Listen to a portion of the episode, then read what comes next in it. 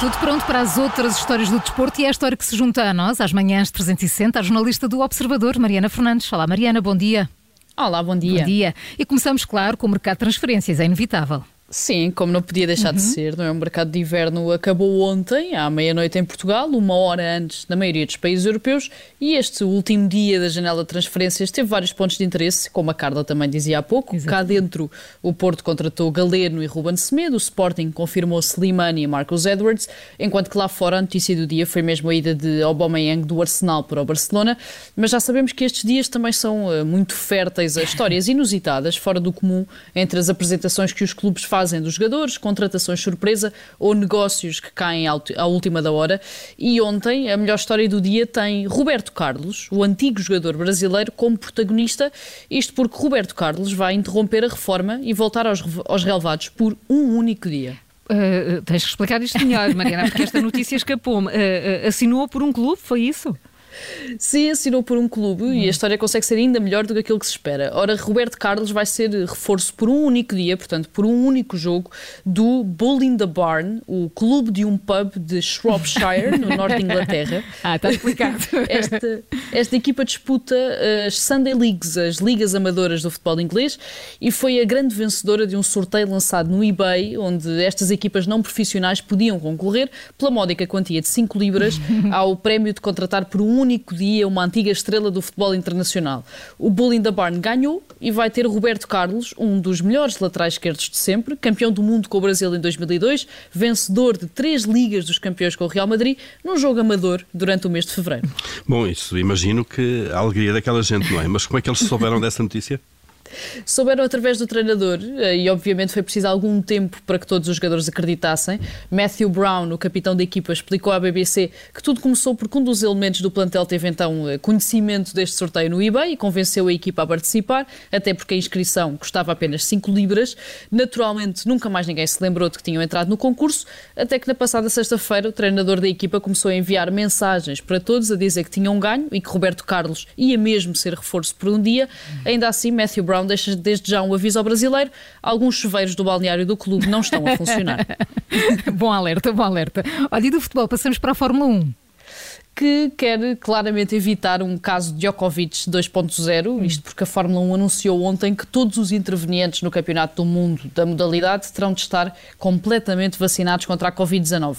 Ou seja, e quando falamos em todos os intervenientes, não estamos a falar, obviamente, apenas dos pilotos, a regra aplica-se a todos os elementos das equipas, à comunicação social presente nas corridas e a todos os convidados VIP que queiram assistir aos grandes prémios.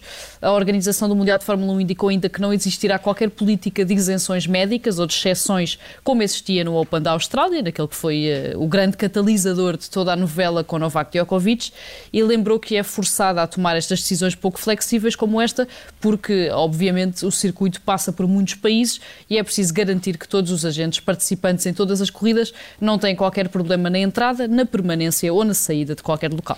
Mas há algum piloto que não esteja vacinado? À partida, não. Todas as notícias apontam uh, para que todos os pilotos de Fórmula 1 estejam completamente vacinados contra a Covid-19. Além disso, existe também a ideia generalizada de que a esmagadora maioria dos mecânicos, engenheiros e restantes elementos das equipas também está vacinada. Logo à partida, contudo, uh, já se sabe que vai existir um problema, isto porque Alan van der Meeu, o piloto sul-africano que conduz o carro de emergência médica da Fórmula 1, não está vacinado, é contra a vacinação. Uhum. Van der Meeu já esteve infectado duas vezes e também já falhou a reta final da temporada passada, precisamente uh, por não estar vacinado, já que o Qatar, a Arábia Saudita e os Emirados Árabes Unidos, os países que receberam os últimos, uh, as últimas corridas do ano passado, exigiam a dupla vacinação para a entrada no país. Agora, tendo em conta esta política vincada e inflexível da Fórmula 1, parece cada vez mais difícil que o piloto sul-africano continue a desempenhar as mesmas funções, a não ser que decida vacinar-se entretanto. E da Fórmula 1 para o ténis. E não para falar de Djokovic. Notícias. Sim, com notícias do Open da Austrália. Eh, este fim de semana, manhã de domingo em Portugal, noite de domingo na Austrália, teve a enorme final do Open da Austrália, com Rafa Nadal a derrotar Danil Medvedev ao fim de mais de 5 horas de jogo, para se tornar o único tenista da história a conquistar 21 Grand Slams. Para além de ter surpreendido o mundo inteiro com a vitória, já que há cerca de um mês estava a dar entrevistas a dizer que não sabia se podia voltar ao mais alto nível depois de ter estado lesionado, Nadal deixou toda a gente incrédula quando saiu do corte, já, já depois de receber o troféu, porque em vez de tomar banho ou falar logo com a comunicação social, saltou para uma bicicleta estática para passar alguns minutos a pedalar. Ao fim de 5 horas, horas, de jogo, pois. parece estranho, eh, mas a verdade é que este método chama-se recuperação ativa e é uma prática comum para manter os músculos ativos, para circular o oxigênio, evitar dores depois de um grande esforço físico, ainda assim conseguir pedalar ao fim de 5 horas de jogo é parece estar muito em forma. extraordinário.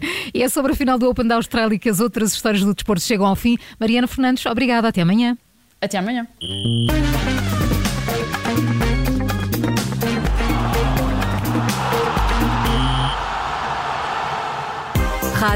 Obrigada por ter ouvido este podcast. Se gostou, pode subscrevê-lo, pode partilhá-lo e também pode ouvir a Rádio Observador online em 98.7 em Lisboa e em 98.4 no Porto.